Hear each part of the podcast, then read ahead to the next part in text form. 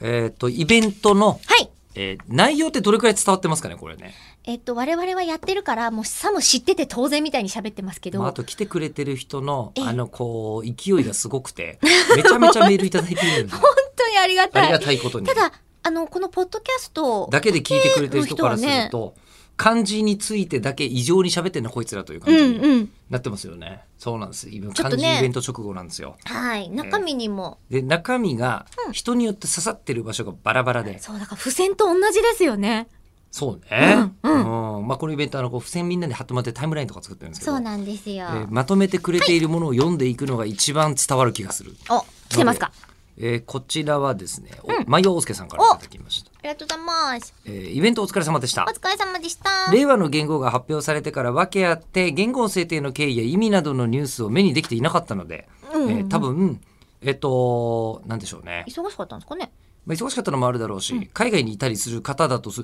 そうだって海外って日本の言語のニュースやらないじゃないですか。あ、やったとしてもビューティフルハーモニーになりましたっていう。まあみたいなねやつもしくは、イでギもリスの、あの、第一、なんていうの、一番強いとこ。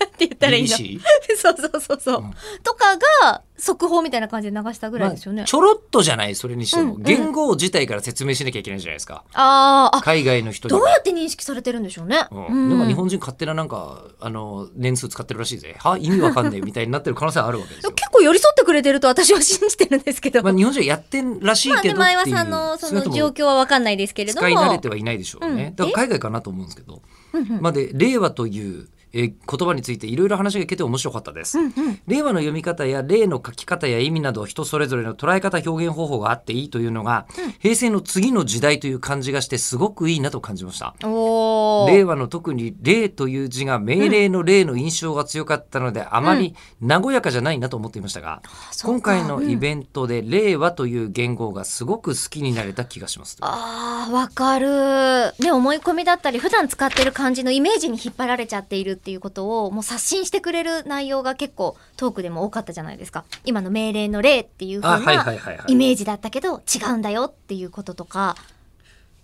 て言ってた命令の「令」ではあるけれど、なんかこの今回に関してはそのなんか霊月から取られているかそうら、その霊月の意味はこういうことなんだよっていう話でしたよね。そうですね、うんうんそう霊月はあのん美しいとか麗しいとか、であと酒飲んでるところの話だっていう、そうそうそうえそう。ーのはでもそれはよくメディアで出てきてるんですよ。で、そこまで前和さんは初めて見たってことですよね。前田さんはそうですよね、でもその代わり、うんこうなんかそこのメディアで出た話の裏に回るような話が笹原さんからは山のように出てきていたというその感想も引き続き今回紹介していきましょう。